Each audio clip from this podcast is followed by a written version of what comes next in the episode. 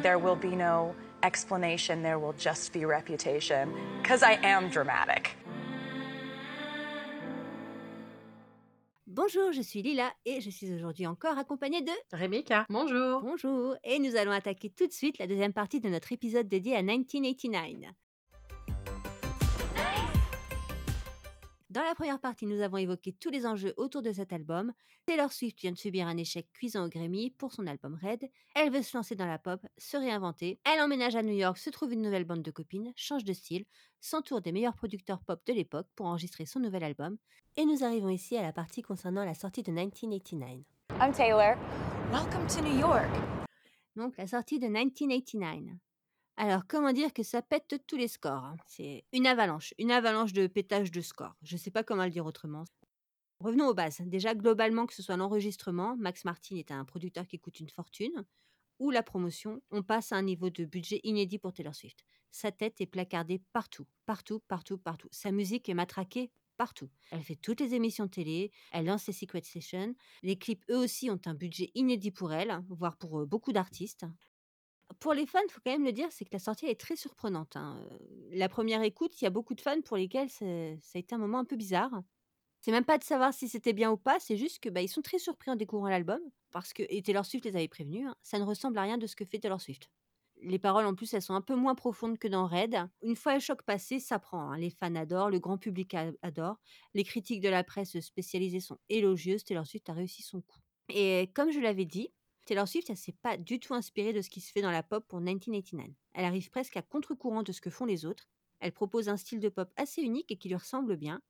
Le New York Times dira au sujet de l'album En faisant de la pop sans utiliser de références contemporaines, Taylor Swift vise quelque chose de supérieur, une sorte d'intemporalité auquel les autres stars de la pop, à part Adele, ne peuvent même pas aspirer. Et c'est bien vu, on est en 2023, aucune des chansons n'a pris une ride. Quant au magazine Rolling Stone, il dira lui Profondément bizarre, fiévreusement émotionnel, follement enthousiaste, 1989 sonne exactement comme Taylor Swift, même quand il ne ressemble à rien de ce qu'elle a déjà essayé. Et oui, elle pose toujours les choses à l'extrême, ça vous surprend, c'est Taylor Swift, vous vous souvenez. Ce qui est une très belle critique de leur part, je trouve, qui résume bien euh, le concept. Comme je le disais, l'album bat tous les records. Il arrive directement en tête du Billboard Hot 100. Il réussit même à faire quelque chose de complètement fou, c'est-à-dire que, on va remettre dans le contexte 2014, L'industrie musicale est en grande crise depuis l'arrivée du streaming et des copies dématérialisées. Plus personne n'achète de CD et encore moins de vinyle. Les maisons de disques, elles enregistrent des pertes sèches. Je crois qu'on a tous un peu oublié cette euh, période, euh, mais à l'époque, le secteur, il était ultra inquiet, on parlait que de ça. Le monde de la musique euh, est en émoi complet. Plus personne n'achète de CD, plus personne n'achète de vinyle, il n'y a plus que le streaming. On est vraiment dans ce contexte-là. Je me de cette période. Tu t'en souviens? Oui. Une période que les moins de 20 ans ne peuvent pas connaître? Ben oui, en effet. Enfin, si, moins de 20 ans, euh, c'était en 2014, mais oui. Eh ben, 1989 va battre tous les records en s'écoulant à plus d'un million de copies physiques la première semaine. Et la raison à ce succès, qui est complètement à contre-courant de ce qui se fait par ailleurs, elle est simple c'est que les fans sont ultra engagés, donc ils veulent des versions physiques de l'album. D'autant plus que Taylor Swift, qui est une petite maline, en a fait des objets de collection. Elle y a glissé dans, dans chaque album, tu as des petits lots de Polaroid avec elle dessus. Ce ne sont pas les mêmes lots dans tous les albums. Donc si tu veux tous les avoir, bah, tu es obligé d'acheter plusieurs fois l'album. Ah, comment elle est maline. Elle est très maline et c'est un truc qu'elle va continuer à faire. Là d'ailleurs, on le voit par exemple Midnight ou 1989 qui vient de ressortir. Tu as plusieurs pochettes disponibles. Euh, les vinyles de, Midnight, tu pouvais même les collectionner. Si tu achetais les quatre, ça te faisait une horloge que tu pouvais accrocher au mur. Donc vraiment, elle pousse à fond les fans les, plus purs et durs, vraiment, à acheter plusieurs fois le même album. Et c'est pour ça que Taylor Swift est une des rares artistes à vendre à balle des albums au format vinyle ou CD. Une des rares qui arrive encore. Cet album, c'est aussi le début de nouvelles critiques pour Taylor Swift. Elle est accusée d'appropriation culturelle dans le clip Check It Off et de faire l'éloge du colonialisme dans le clip Wildest Dreams. Alors maintenant, on va faire un petit point sur les chansons de l'album. On va faire un bref résumé des chansons clés et des dramas autour. Je reviendrai sur tout ça dans le détail dans le prochain épisode où j'analyserai les chansons de l'album 1989, y compris les Taylor's Version, et plus précisément la relation entre Taylor et Harry Styles. Là, on va vraiment aller sur les chansons clés. Et puis, je vais pas me lancer dans une analyse de texte ici. Je ferai ça toute seule dans mon coin dans le prochain. pour pas te traumatiser. Je suis pas prête encore à cette étape-là. C'est un niveau encore au-dessus. Oh bah, c'est surtout qu'au bout d'un moment, on risque de t'entendre ronfler, je pense. Avec cet album, l'enjeu pour Taylor, c'est pas seulement de changer de style et de se réinventer. Elle doit aussi gérer le passage à l'âge adulte, auprès du grand public. Donc elle a déjà 24 ans, elle est déjà adulte hein, en vrai, mais euh, elle est encore perçue comme très jeune par le public. Une partie de ses fans à son âge, et c'est important de grandir avec eux et elle, déjà pour garder l'audience, qui pourrait se tourner vers des artistes un peu plus adultes, un peu plus sulfureux. Mais son souci, c'est que le grand public la voit vraiment comme une gamine qui fait de la musique pour gamine. Elle doit être perçue comme une femme et plus comme une ado coincée. Mais si elle fait ça, bah, elle risque de perdre son audience. Et d'entacher son image de marque. Elle sera plus family friendly Taylor si elle commence à sortir les décolletés plongeants et à twerker dans ses clips. C'est un moment vraiment toujours très délicat pour les artistes, connus depuis l'adolescence ou l'enfance. On l'avait avec Britney Spears, hein, qui était officiellement vierge jusqu'à jusqu'à ce qu'elle tombe enceinte à peu près. hein. Et la pauvre qui a fini euh, bah, par se raser la tête et bon, tout ça. Il y a eu aussi Miley Cyrus. hein. Alors, elles, elles ont fini vraiment par casser leur image sans prendre de pincettes en tapant très fort, parfois jusqu'à l'excès avec beaucoup de scandales. On repensera à Miley qui est passée en un claquement de doigts ou presque de la princesse Disney à la jeune femme qui twerk en slip et se vante de prendre de la coke. Et je l'aime beaucoup, hein, mais toute la période c'était quand même un peu le festival du what the fuck.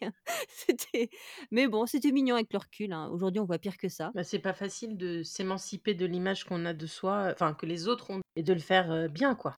Puis c'est surtout qu'il y a tellement d'enjeux financiers derrière. Je pense que c'est pour ça que certaines comme euh, Miley Cyrus ont, ont vraiment tapé un grand coup très fort.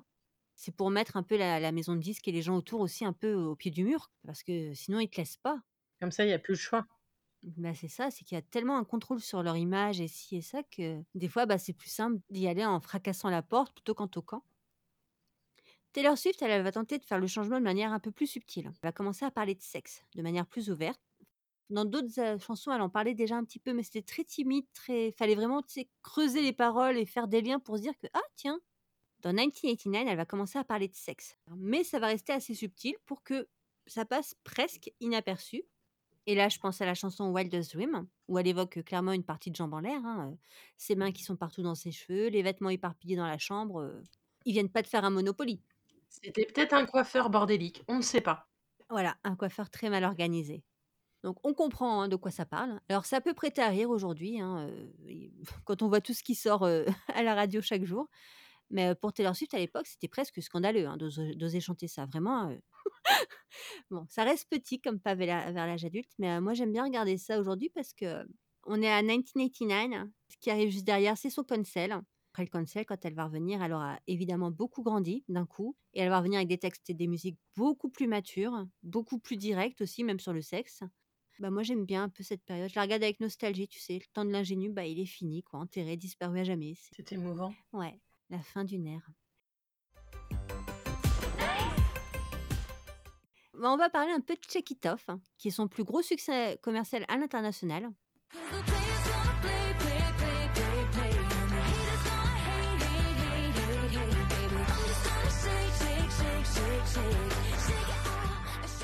Donc dans ce clip et dans la chanson, en fait, c'est sa réponse aux critiques qu'elle prend H24 sur le fait qu'elle est superficielle, qu'elle est incapable de garder un mec, qu'elle a rien dans la tête. Les gens qu'on voit à la fin de ce clip, j'en avais déjà parlé dans le précédent épisode, ce sont ses fans. Et donc Rebecca, je t'ai envoyé regarder ce clip et qu'est-ce que tu en as pensé? J'aime beaucoup ce clip et euh, la musique. J'avais déjà vu le clip et écouté plusieurs fois la chanson, mais j'aime beaucoup l'énergie qui s'en dégage et euh, le côté aussi un peu euh, humoristique, ou enfin pas humoristique, mais je me fiche un peu de ce que vous pensez de moi. Bah, c'est très humoristique quand même parce que euh, on lui répète tout le temps qu'elle sait pas euh, danser. D'ailleurs, on continue à lui dire. hein, Et pourtant, Dieu sait qu'elle a pris des cours, mais euh, la danse c'est pas son truc. Et du coup, elle se met en scène en train de faire toutes les danses et il y en a aucune qu'elle arrive à faire. Et c'est bah, et, et tant pis, elle va continuer à danser quand même. Donc moi, j'ai- j'aime bien aussi l'énergie de ce clip. hein. Check It Up, c'est pas ma chanson préférée, mais j'aime beaucoup l'énergie du clip et l'énergie de la chanson. Mm. Même sans voir le clip, je trouve que la chanson, elle donne quand même, euh, Ouais, elle communique une bonne énergie. moi j'aime bien. Ça met de bonne humeur. Tout hein. à fait.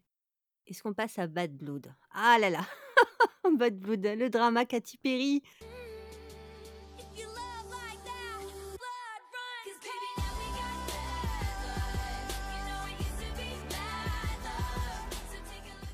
Par où commencer? Tu as été voir aussi ce clip que je t'ai envoyé et comme tu es une personne très sérieuse, tu as été faire tes devoirs. Tout à fait. Moi, tu me donnes des consignes, je les suis. Donc, euh, j'ai été voir le clip et la première chose que je me suis dit, c'est sacré défilé de célébrités. Ah ça Ça, ça, ça déboule de tous les côtés. Ah non mais il y a Zendaya, il y a Gigi Hadid, il y a Lena Dunham, il y a Wiz Khalifa, toutes les célébrités.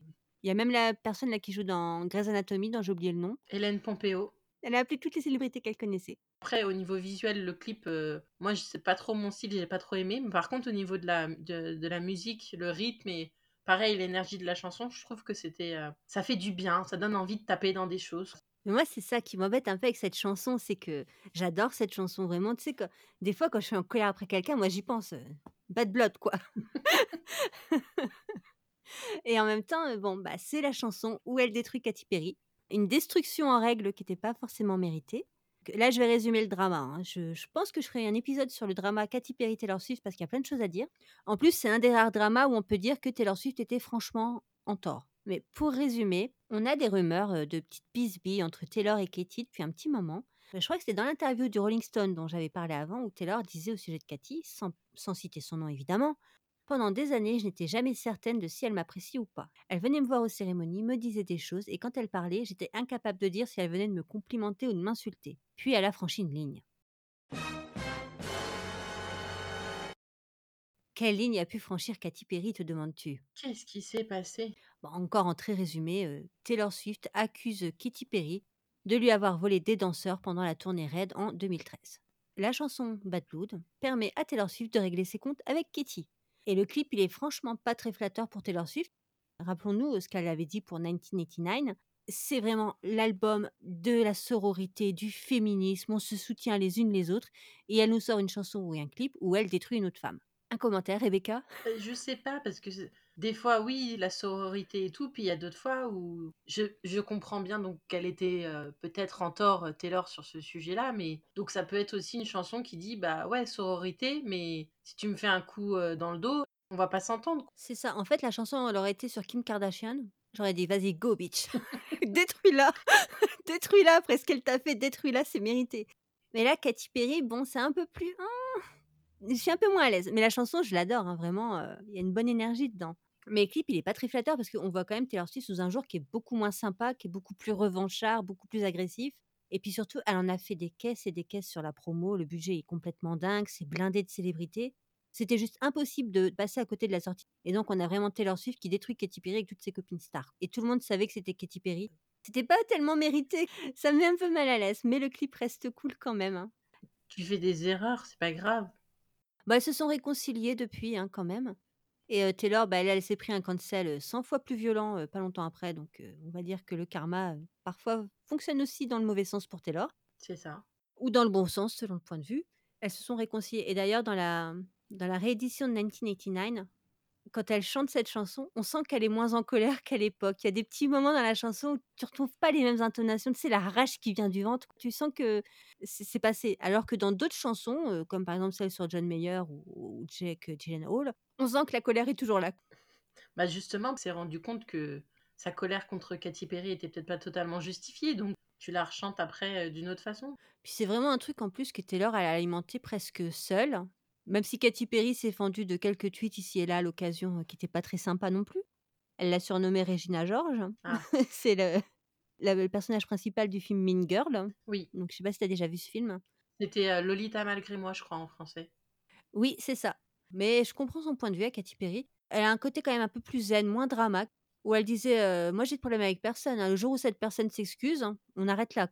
Katy Perry est restée fidèle à ses propos. Du jour où Taylor Swift s'est excusée, c'était terminé. Bien les gens comme ça.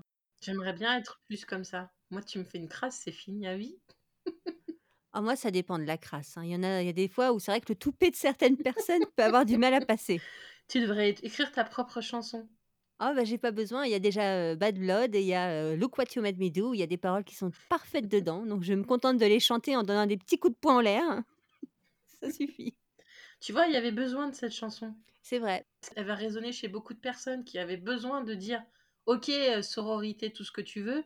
Par contre, si tu me fais une crasse, euh, bah, je vais te chanter une chanson bien violente. C'est vrai qu'il y a quand même ce côté un peu où, ok, tu m'as fait une crasse. Attends, j'arrive avec toute ma bande de copines et on va très dur en bouillie. Bah, surtout que, comme tu l'as dit, si enfant, euh, elle avait pas trop de copines, c'était peut-être un peu important pour elle de rassembler ses copines pour déclencher la guerre, pour dire voilà, je suis soutenue aujourd'hui. Je sais pas, peut-être. Puis après, ça restait l'or. elle aime les dramas, on le sait. Hein. Ah bah oui, ben, je suis moi-même une drama queen, donc euh, je, je fonce dedans. On arrive au clip Blank Space.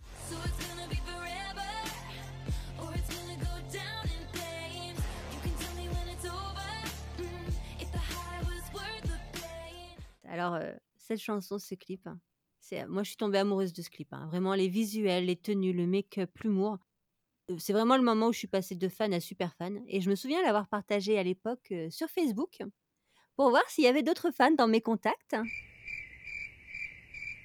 Est-ce que tu as un commentaire sur ce sujet, Rebecca?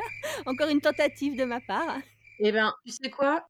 Avant que tu nous inondes, Karen et moi, de ta fanitude pour Taylor, je suis jamais passée à côté des chansons les plus populaires de Taylor Swift. Et cette chanson était dans ma playlist coup de cœur. Oh Moi, c'est pas des, des playlists par artiste, c'est un mélange de plusieurs artistes. J'en ai aussi, hein, je te rassure. Euh, faut dire quand même que dans cette playlist, il y a beaucoup de chansons d'Ed Sheeran Qui est le meilleur ami de Taylor Swift, hein, d'ailleurs et dont euh, des chansons d'Ed Sheeran avec Taylor Swift, enfin leurs chansons qu'ils ont fait en duo qui sont dans cette playlist.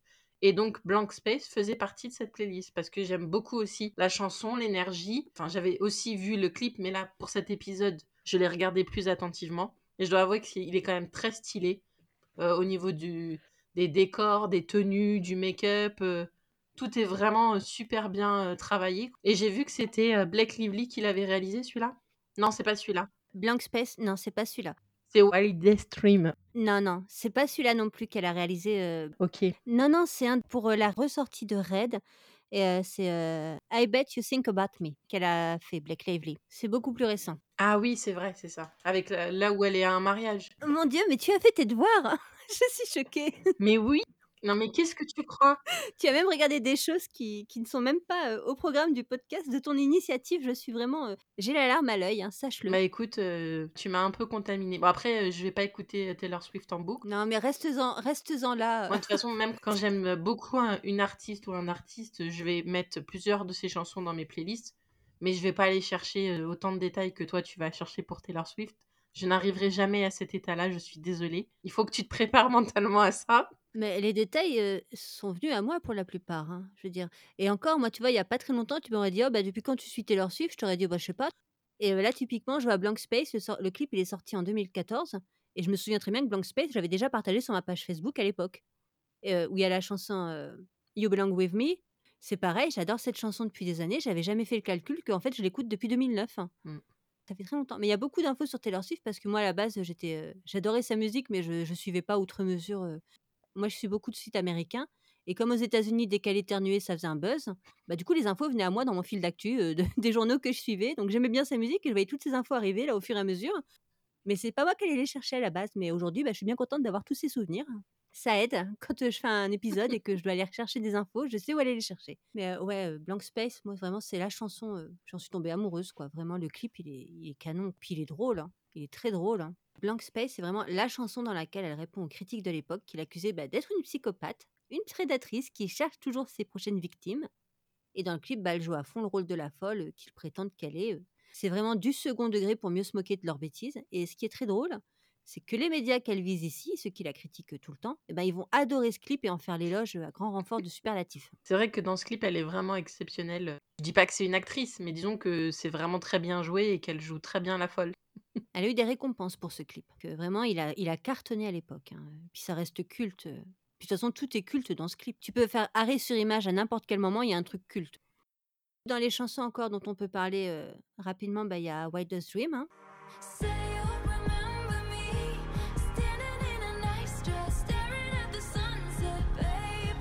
Très belle chanson. Évidemment, moi j'adore cette chanson. Et donc, ce sont les battements de cœur de Taylor Swift qu'on entendrait a priori dedans.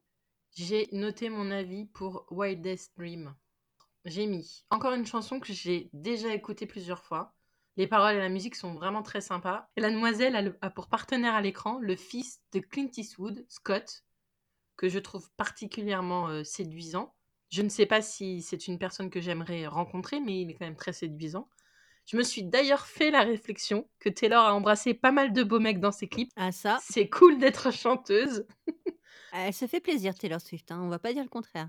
Non, non, j'avais aussi beaucoup aimé cette chanson et le clip est très sympa. C'était quoi le film avec euh, Robert Redford et Ah oui, euh, Out of Africa? Pense que c'est l'inspiration. hein. Je pense, ouais, parce que ça, ça donnait un peu cette, euh, cette tonalité, ce, ce décor-là. Et d'ailleurs, euh, fun fact, dans le clip, Taylor Swift jouerait sa grand-mère, Marjorie Finlay, enfin, qui a été une, une chanteuse d'opéra très connue et qui a fait un peu de télé, et qui était euh, exactement comme ça, avec les cheveux noirs bouclés, euh, puis elle a la même tête que Taylor Swift. Et euh, sur le fauteuil dans lequel elle est assise dans le clip, on voit écrit euh, Marjorie Finn. Une fois que tu m'as donné l'information, j'ai été vérifiée. Et tu as bien fait. Et je confirme. Donc ça, c'est un petit hommage à sa grand-mère qui était déjà décédée à ce moment-là. Cette chanson, comme la plupart des autres chansons de l'album, sont sur Harry Style, hein, tout comme Out of the Woods, qui est mon coup de cœur ultime, hein, avec All Too Well, je crois que... Et Don't Blame Me. Je crois que ces trois-là, c'est vraiment mes, mes coups de cœur, euh, avec You Belong With Me, bien sûr. Et Long Live aussi, que j'aime beaucoup. Et... Mais Out of the Wood, moi, je l'adore.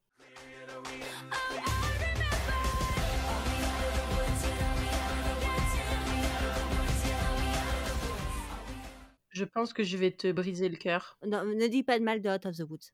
Je suis désolée, mais j'ai pas du tout aimé ni la musique, ni les paroles, ni le Eh clip. bien, c'est la fin de ce podcast. Merci à tous.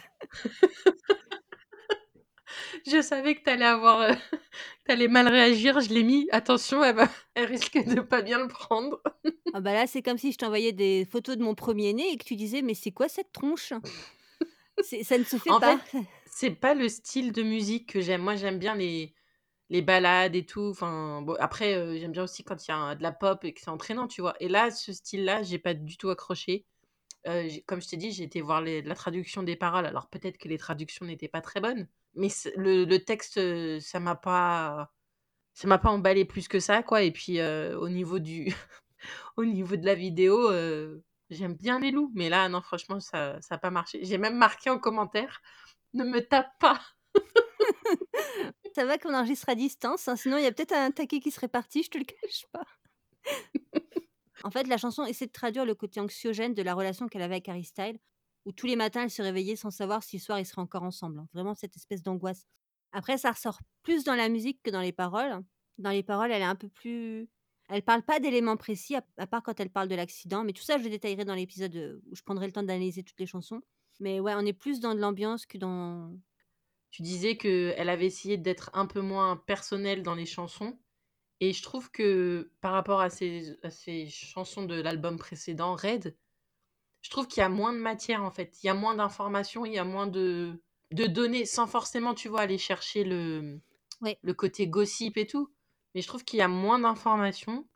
Ça raconte moins une histoire, quoi. Elle voulait pas que ce soit un album de plus encore sur un mec, même si au final la plupart des chansons parlent de Harry Styles. Mais elle voulait pas que ce soit encore un, album que les gens vont décortiquer pour savoir qu'est-ce qui s'est passé, comment essayer ça. Mais par contre, dans la réédition, les chansons bonus, ah bah là, on a toutes les réponses à, euh, ce qui s'est passé avec Harry Styles. Bah, En fait, le truc, c'est que il y a les Swifties qui sont à fond et qui vont aller tout décortiquer, et il y a les auditeurs lambda qui vont écouter la chanson et qui vont juste vouloir un peu kiffer la mélodie, kiffer les paroles. Et je trouve que là, au niveau paroles, tu vois, bah moi, j'en ai pas assez pour euh, connecter avec, euh, avec l'histoire qu'elle veut raconter. Je me doute bien que toutes les chansons que tu dois écouter, de tous les chanteurs, euh, sauf ceux qui sont hyper marketés et c'est Ouais. quelqu'un d'autre qui a écrit et on te met juste sur scène et tu chantes et tu danses et voilà. Mais en général, je me doute bien que les chanteurs ne sortent pas leurs histoires de nulle part. Oui, Je pense par exemple à Amy Winehouse dans sa chanson Back to Black. T'as quand même un fond, tu vois, qui te raconte une histoire et qui te fait ressentir des choses parce que tu te projettes dans la chanson. Et là, je trouve que dans cette chanson, si tu connais pas l'histoire, si tu sais pas que c'était à propos d'Harry Style et, et de tout ce qu'il peut y avoir derrière, je trouve qu'elle en donne pas assez pour que tu puisses te sentir connecté en fait. Je suis désolée. je comprends ton point de vue, c'est intéressant. Il y a d'autres chansons où c'est un peu plus clair que c'est sur Harry Styles, comme la chanson qui s'appelle Style. Oula, bon. On n'aurait jamais deviné, franchement. Bah, il y a, y a y a les Gaylor, hein, que j'expliquerai après, qui eux sont persuadés que Style parle de Carly Kloss, parce que Carly Kloss, elle est top modèle, donc Style, top modèle, c'est encore un autre sujet. Mais ouais, l'album 99, il y a vraiment énormément de chansons sur Harry Styles, donc il y a Out of the Woods, Style, Wildest Dream. euh, Pour te prouver que j'ai vraiment bien travaillé, j'ai aussi été voir le clip de Style et voir les traductions des paroles.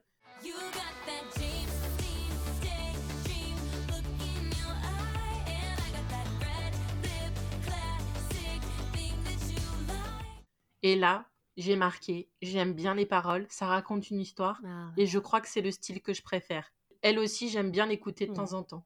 C'est dans les chansons que j'aime bien, parce que ça reste une excellente chanson, hein, je l'aime bien. Mais la raison pour laquelle je l'écoute à chaque fois, c'est le bridge. C'est quand elle hurle le Sec Me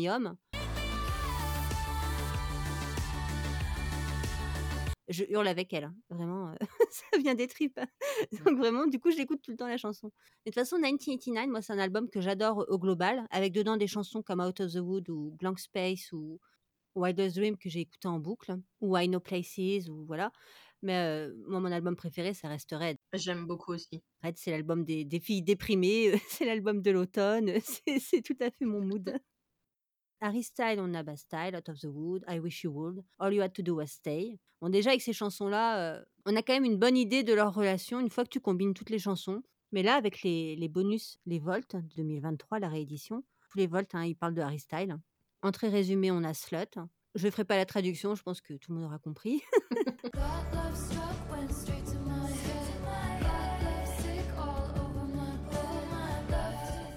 Donc dans cette chanson-là, elle parle beaucoup des fans de Harry à l'époque. Les One Directioners, elles ont haï Taylor Swift parce qu'elle sortait avec leur idole. Elle en a pris mais plein la figure. Et il y a encore des fans des, des One Direction, même si le groupe n'existe plus, qui encore aujourd'hui haïssent Taylor Swift parce qu'elle est sortie avec Harry. Le sacrilège. De Comme si elles avaient la moindre chance. toute façon, tous ces groupes sont, surtout les groupes masculins, ils sont construits de façon à ce que les fans pensent avoir des chances avec eux. Exactement. Même si elles ont conscience qu'elles n'en ont pas, tout est fait pour ça. On le voit aujourd'hui avec la K-pop où les groupes masculins, ils n'ont pas le droit d'avoir de copines. Il faut vraiment que les nanas qui écoutent ça, ou les hommes, hein, soient persuadés que même s'ils n'auront aucune chance avec eux, ils pourraient avoir une chance. Il ne Mm. faut pas qu'il y ait des histoires de couples qui viennent entacher le, le rêve. Ou alors il faut attendre que leur public grandisse pour que eux puissent avoir après euh, des relations, des enfants, des choses comme ça. C'est ça. Donc on a Slut, donc les fans qui, qui l'a haïssé, mais dans la chanson elle explique que malgré tout ça valait le coup, ça valait le coup d'être prise pour une, une garce, pour le dire poliment, parce que c'était lui, on sait que la relation l'a complètement marqué. Il y a aussi la chanson donc Is It Over Now,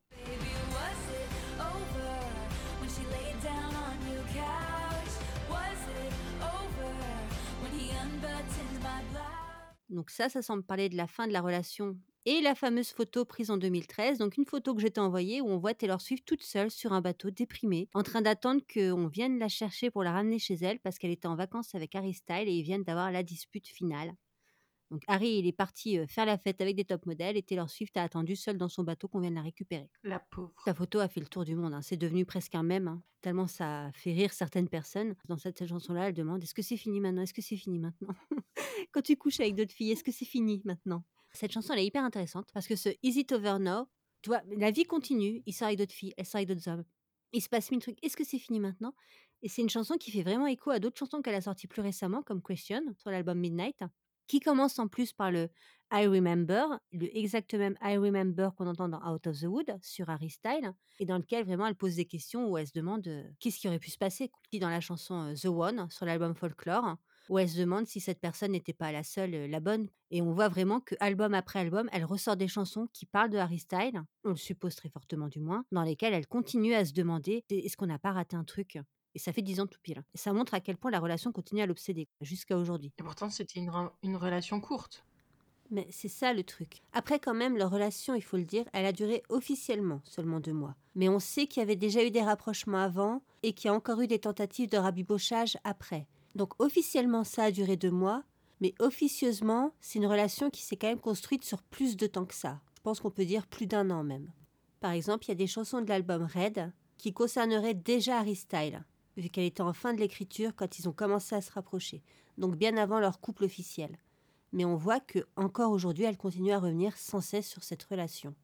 Et je pense pas que ça veut dire qu'elle l'aime encore ou qu'elle rêve secrètement de se remettre avec lui, ça on n'en sait rien, je pense pas. Mais juste qu'elle continue à se refaire le film, là, à ruminer dessus en se demandant mais qu'est-ce qui aurait pu se passer si la fin avait été différente? Parce que ce que l'on sait de leur relation, il y a eu des dramas en coulisses. Harry Styles était clairement trop jeune, très immature. Taylor Swift était beaucoup plus engagée dans la relation que lui. Mais c'est pas une relation qui s'est arrêtée parce qu'ils ne s'entendaient pas. Ils se sont vraiment séparés à cause de la pression euh, des médias et des fans, en fait, qui Ouais. provoquaient plein de disputes, qui provoquaient plein d'anxiété. Mais c'était pas qu'ils s'entendaient pas, ils s'entendaient même a priori très bien. Je pense que c'est vraiment l'histoire, en fait, qu'il n'y a pas eu de vraie conclusion et du coup, bah, elle continue à ruminer dessus. On a aussi la chanson Know That We Don't Talk,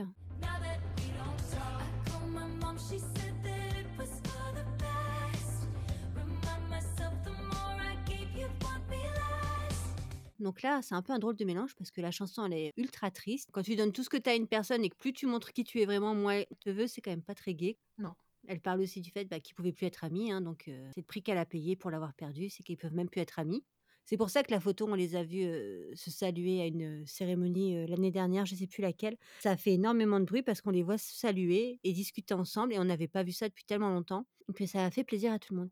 Mais comme je disais, c'est un drôle de mélange parce qu'à la fois c'est très triste et en même temps elle se moque un peu de Harry en mode Ah, tu laisses pousser tes cheveux, ah, t'as changé d'idole, ah, t'as changé de site. Bon, mais maintenant qu'on parle plus, bon, bah je vais rien dire sur le sujet, mais c'est assez drôle, je trouve. On a la chanson aussi Say Don't Go,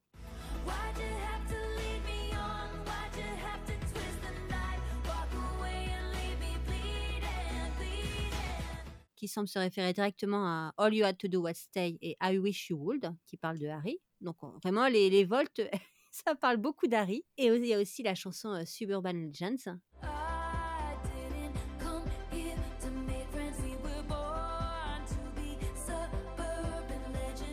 parle d'une relation destinée à échouer, ce qui rappelle quand même beaucoup ce qu'elle disait à l'époque sur sa relation avec Harry Styles. Le stress d'une relation euh, magnifique mais qui semble ne pas pouvoir fonctionner, se demander H24 si la relation va s'arrêter euh, la seconde suivante ou survivre. Et puis Suburban Legends, le jeu de mots avec Urban Legends, la légende urbaine, où on est en 2023 et les gens continuent à parler de Harry Styles et Taylor Swift. Et il y a des tas de Swifties qui continuent à espérer qu'ils se remettent un jour ensemble. C'est devenu une légende urbaine. C'est bon, elle a un écossais maintenant, laissez-la tranquille. Ah oui, maintenant elle a un écossais. Mais il n'est pas vraiment écossais, elle a juste des origines. Chut, ne brise pas mon rêve.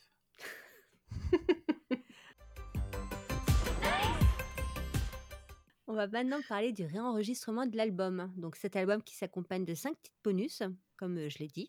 La sortie qui arrive 9 ans jour pour jour après la première, ça a été un carton plein. Bah, vraiment un carton, elle a fait exploser tous les scores hein, encore. Elle est devenue l'artiste la plus streamée de l'histoire sur Spotify, battant The Weeknd qui était indétrônable depuis un bon moment.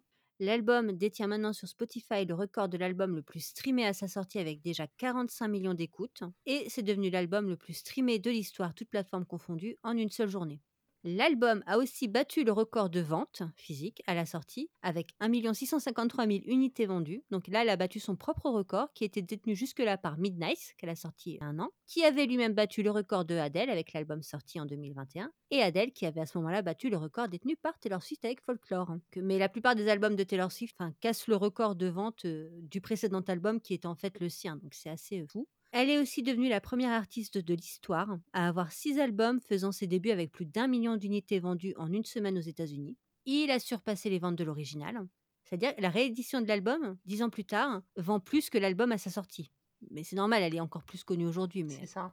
C'est assez énorme. Il est devenu l'album le plus vendu de l'année aux États-Unis devant Midnight. Donc. Et Taylor Swift dit que c'est l'album qu'elle a préféré réenregistrer parce que c'est vraiment l'album qui a changé bah, sa vie, ce qui est vrai. Il l'a il l'a complètement mis sur une orbite différente. Et j'aimerais maintenant qu'on fasse quand même un petit point pour euh, expliquer ces histoires de réenregistrement. Parce que c'est vrai que pour les gens qui ne sont pas euh, familiers du euh, Taylor Swift Cinematic Universe, ça, ça peut sembler un peu bizarre de ressortir des albums qu'on a déjà sortis. Je sais pas si tu t'es posé cette question, toi, ou pas du tout. Bah, j'ai été chercher l'information. Eh bien, tu vas quand même la réécouter.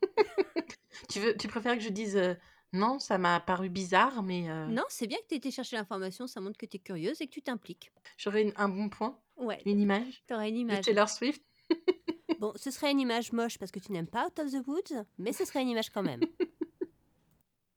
Alors ici, on va faire un petit aparté pour expliquer toute la- l'histoire des albums enregistrés. Donc là, je pense que je ferai un mini épisode dessus parce que c'est vraiment un gros sujet, mais euh, on va expliquer vite fait, enfin vite fait, ce qu'il faut retenir en tout cas. Lorsqu'elle avait 15 ans, Taylor Swift a signé un contrat avec le label Big Machine Records.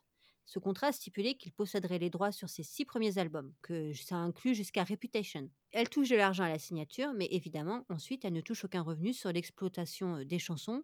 C'est-à-dire qu'à chaque fois que des gens utilisent des chansons de Taylor Swift dans un film, une pub, ou même quand il les passe à la radio, ou quand c'est streamé, Taylor Swift ne touche rien dessus.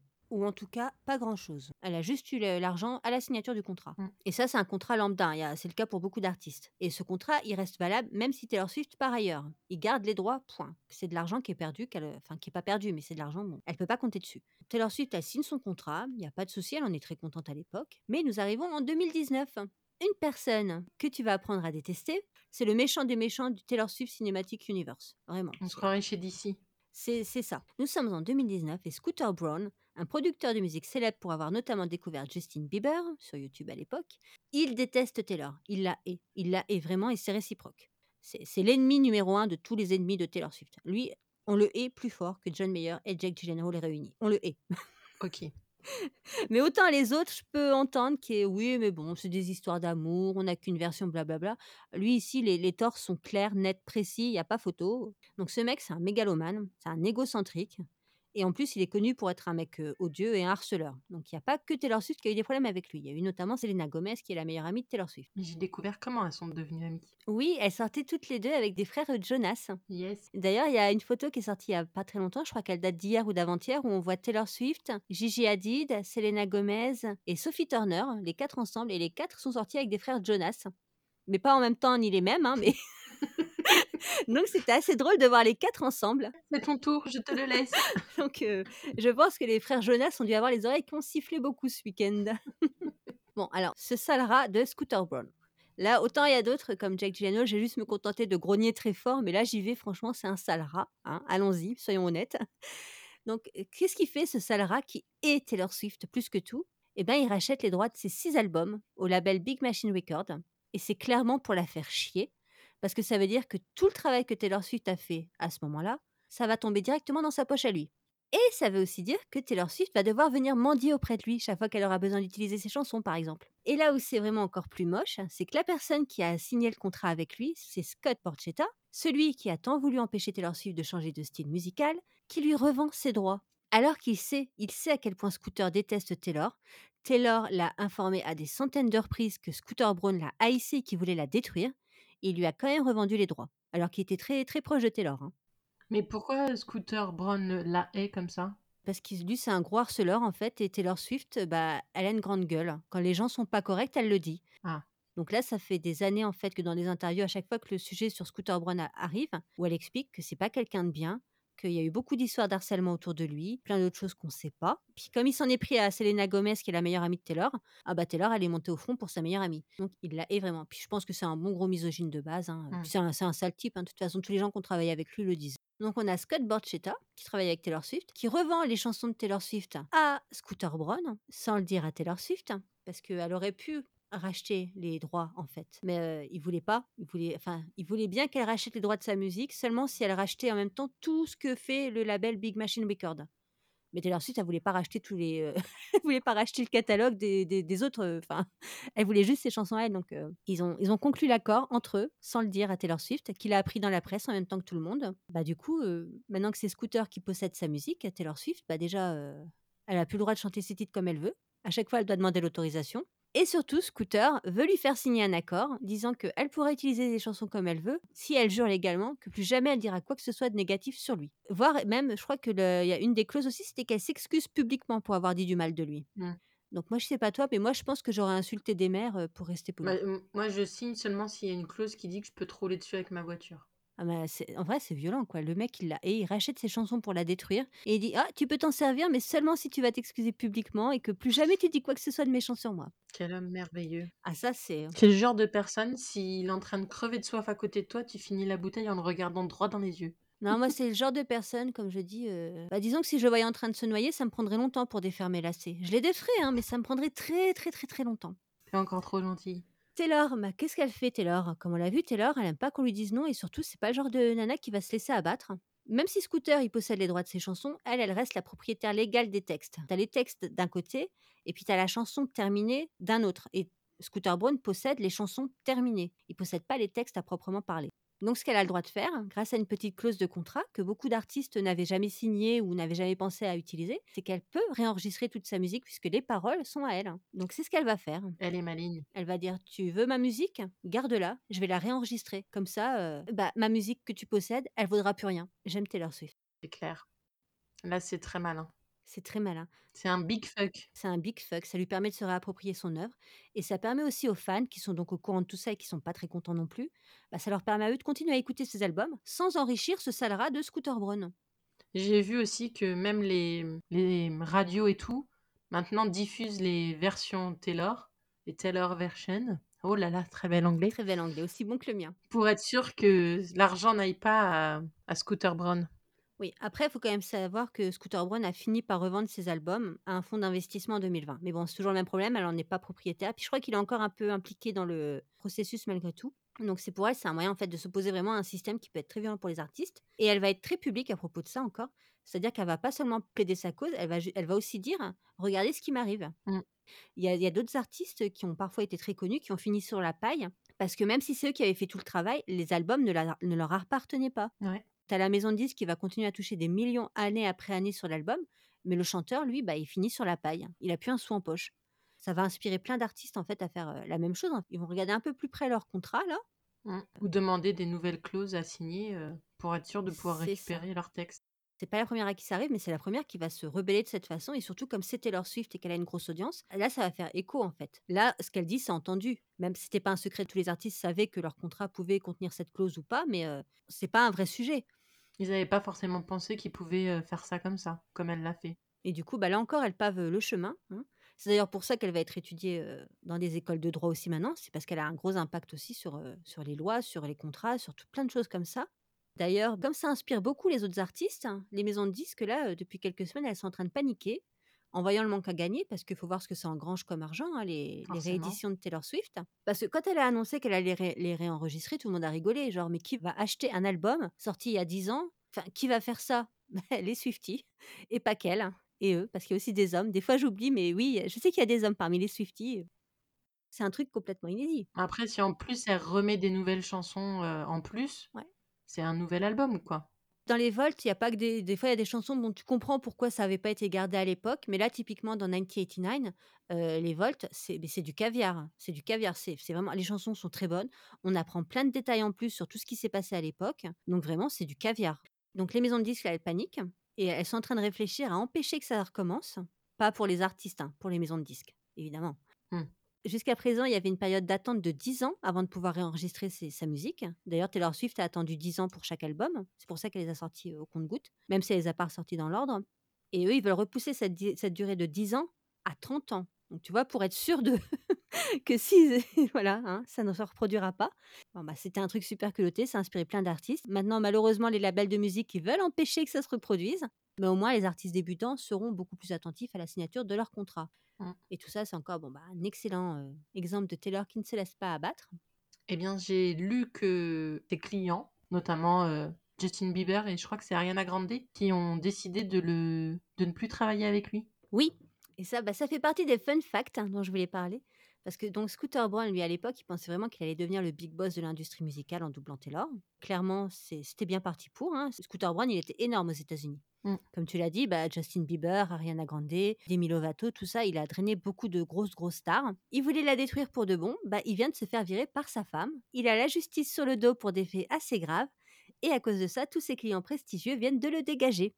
Et j'ai vu qu'il avait posté un tweet euh, qui disait que même lui ne voulait plus euh, de lui comme impresario, comme, euh, comme agent ou je ne sais plus quoi. Oui, bah, il essaie de redorer un petit peu son image en faisant de l'humour, hein, mais le mec, il est fini, quoi. Et pendant ce temps, bah, Taylor, qu'il a essayé de détruire, elle est plus puissante que jamais. Et elle vient de devenir officiellement milliardaire.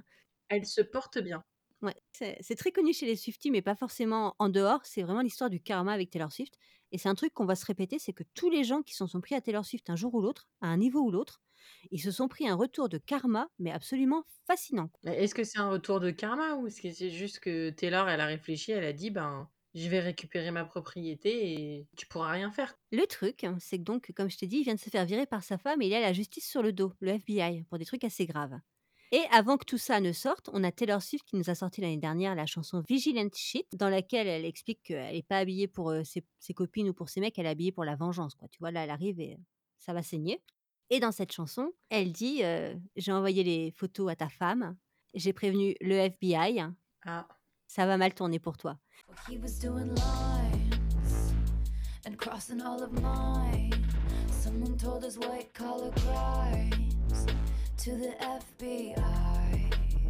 Et qu'est-ce qui se passe quelques mois plus tard?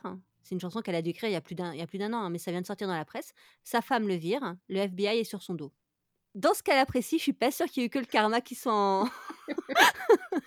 disons que le karma a été incarné par Taylor Swift. voilà. Alors après, est-ce qu'elle a vraiment fait ça? Je ne sais pas. Mais euh, si c'est pas elle qui l'a fait, elle, elle devrait vraiment vendre ses services comme voyante parce que clairement, elle a. Mais et c'est ça, hein, tous les gens. Enfin là, pour lui, vraiment, je pense que si Taylor dans sa chanson, elle faisait pas que de s'amuser, qu'elle a donné des vraies infos, c'est un peu elle qui est derrière le truc. Mais tous les gens qui s'en sont pris à elle, vraiment, ils ont mangé un, un retour de, de bâton assez cosmique euh, et pas de son fait. hein. Et d'ailleurs, dans sa chanson euh, Karma, elle le dit hein, Moi, je garde le côté de ma rue propre. Toi, tu saurais même pas ce que ça veut dire. Et ça, c'est encore pour Scooter Braun parce que la chanson Karma, elle est pour Scooter Braun aussi.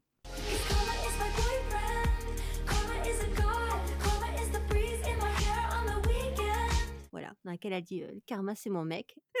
le karma, c'est mon chat qui ronronne à mes oreilles. hein, pendant que toi, tu es en train de te faire défoncer.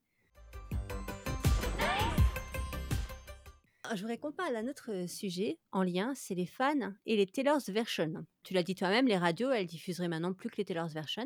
Et euh, il y a un énorme débat entre les fans pour savoir s'il faut écouter ou pas les anciennes versions. Parce que quand tu privilégies les réenregistrements, bah d'abord tu soutiens Taylor Swift. hein. C'est un acte clair de soutien. Je parle des fans parce que les gens qui prennent le truc en cours de route, bah, ils vont écouter les dernières qui sont disponibles sur Spotify, ils se prennent pas la tête. Ils vont pas chercher plus loin. Les fans, ils s'écharpent tout le temps pour savoir si oui ou non on a le droit de streamer les anciennes versions. Parce que si tu écoutes les nouvelles, tu soutiens Taylor Swift. Si tu écoutes les anciennes, tu soutiens Scooter Braun. C'est vraiment le, débat, il est vraiment euh, schématisé comme ça, alors qu'en réalité c'est beaucoup plus euh, nuancé. hein. Euh, d'ailleurs, les fans, ils appellent les premières versions les versions volées pas les anciennes versions de Taylor Swift, non, c'est les versions volées. Mm. Ah, elles n'ont pas été volées techniquement, hein, mais ça, ça résume vraiment leur ressenti. Après, il y a des trucs bien dans les réenregistrements, c'est que tu peux, bah, comme on en parlait, on entend des nouvelles chansons qui datent de la première sortie, donc on a plus d'infos sur tout ce qui se passait à l'époque, comme les Voltsongs de 1989 dont je parlais avec Harry Styles. On soupçonnait comment ça s'était terminé entre eux, bah maintenant avec les Voltsongs, on le sait. Elle lui a dit je t'aime, il n'a pas répondu. Maintenant on sait, merci les... Après, c'est plus compliqué que ça, il y a vraiment plein de choses à dire sur, les, sur ces chansons, mais en résumé. Il y a aussi le fait que les réenregistrements, ils sonnent pas tous pareils. Moi, je sais que la première fois que j'ai entendu euh, Wildest Dream, vu qu'elle l'avait sorti, je crois, il y a un an ou deux en avance, la première fois que je l'ai entendu, je me suis dit, euh, mais euh, j'aime moins, quoi. c'est embêtant. Je t'aime, Taylor, je vais, je te soutenir, mais Wildest Dream, je préférais la première version. Mais à force de l'écouter, je m'y suis habituée, donc il n'y a plus de souci. Mais c'est vrai que les chansons, même si elles sont similaires, elles sont quand même différentes parce que c'est pas tout à fait les mêmes arrangements. La voix de Taylor Swift, elle a changé aussi depuis. Bah, c'est toujours pareil pour les gens qui viennent d'arriver un peu dans le truc, il y a un an, deux ans, trois ans. Ils, ils voient arriver les nouvelles versions, ils les prennent, il n'y a pas de souci. Mais quand toi, ça fait 10 ans, 15 ans, 17 ans que tu écoutes Taylor Swift et que tu écoutes la même chanson en boucle depuis 17 ans et qu'il y a une nouvelle version qui sort et qui sonne pas tout à fait pareil, bah, c'est un peu dur quand même. Le... Moi, j'ai eu ça avec euh, une chanson de Trio. Je sais pas si tu connais Je- Trio. bah, mon chéri est breton, donc euh, D'accord. force breton. Et ben, il y a une chanson de, euh, bah, le, je pense, la plus connue, qu'ils ont réenregistrée il y a 5-6 ans, je pense. Bah, c'est pas la même version et j'aime pas. Mais le rythme est vraiment différent là, par contre. Oui, alors que là, il y a des chansons qui sont quasiment similaires et il y en a d'autres où, comme là, je sais qu'il y a Style qui fait beaucoup débat. Il y en a qui disent qu'elle l'a ruinée. Moi, je trouve pas qu'elle l'ait ruinée. Elle est, elle est un peu différente, hein, c'est clair. Mais, mais c'est vrai que du coup, ça fait beaucoup débat parce qu'il y a objectivement des chansons qu'on préférait avant. Mais si on les écoute, on soutient Scooter Braun, on est des faux fans. C'est un peu embêtant. Mm. Moi, si je prends par exemple All Too Well, hein, qui est une de. C'est bah, dans mon top euh, ultime, hein, All Too Well. J'aime cette chanson d'amour. euh, Je, je me saignerai pour elle, pour le coup. je m'ouvrirai pas une veine pour Taylor Swift, mais pour All Too Well, si. Tu vois, j'ai adoré le- la, version de 10 minutes parce qu'on apprend Mm. plein d'infos en plus sur leur relation. Et puis, je trouve que les arrangements et tout. Enfin, moi, ça me parle plus. Enfin, pour moi, c'est un vrai bijou, quoi. Je l'adore, cette chanson. Donc, la version de 10 minutes, tu sais, moi, quand je fais des trajets, je les compte en all too well maintenant. le trajet fait 5 all too well. Et euh, vraiment, je, je l'adore.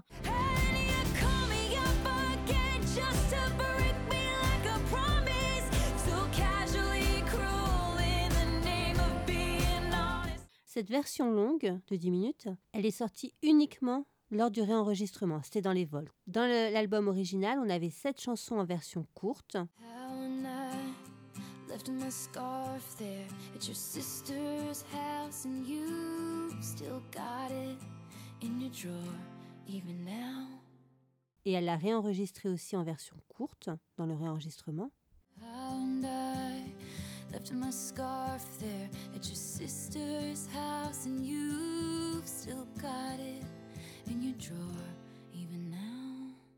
Et ces trois versions, elles sont très très bien, mais elles ne sont pas identiques.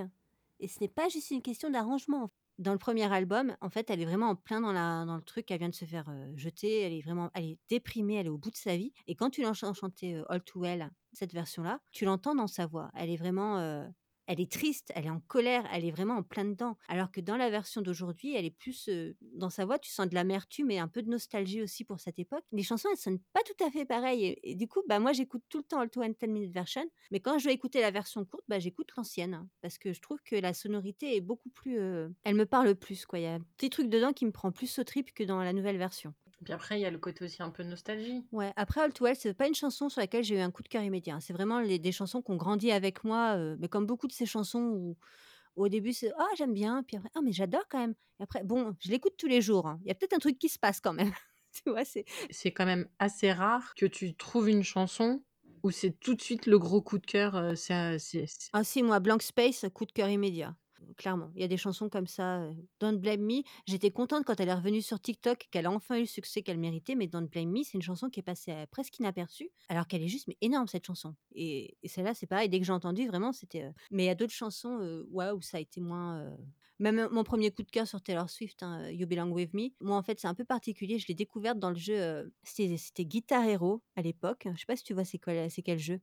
Avec la fausse Mm. guitare et tout. Et avec mon mec, à l'époque, on jouait beaucoup à ça. Et ils avaient sorti une version un peu plus pop. On est en 2009. hein, et dans cette version, il y avait des chansons de Taylor Swift, dont You Belong With Me. Euh, il y avait aussi Love Story, que j'adore. Du coup, tu peux pas les passer les chansons en fait. Il y a plein de chansons que tu les aimes, que tu les aimes pas. Quand tu es en mode histoire, tu es obligé de les passer les unes après les autres. Et la première fois, j'arrive sur Taylor Swift, je me dis Ah, c'est pas la blonde là. Je crois que j'ai vu un reportage sur, elle une fois. Bon, voilà, country, c'est pas trop mon truc. Et, et, euh, je la fasse une fois la chanson. Puis je dis Bon, ça va. Puis la deuxième fois, puis la troisième fois, puis la quatrième fois. Puis au bout d'un moment, bah, je chantais comme une fois avec ma guitare. J'étais vraiment à fond dedans. Même Lost Story, hein, vraiment. euh. Du coup, bah, ces chansons-là, quand, elles quand elles sont ressorties après, ça m'a fait bizarre de les réentendre. Même si pour le coup, je préfère les nouvelles versions de ces chansons. Parce que au début de sa carrière, Taylor Swift, elle avait quand même une voix un peu moins. Elle chante beaucoup mieux maintenant. Elle a une voix aussi un peu plus grave, je trouve. Mm. Ça me parle plus. Ouais, il y a beaucoup de chansons de Taylor Swift où ça, ça a grandi avec moi. euh, Ça n'a pas forcément été des coups de cœur. Maroon, dans l'album Midnight, ça, ça a été un coup de cœur instantané. Puis les paroles, je sais que je t'en parle beaucoup, mais les paroles sont juste folles.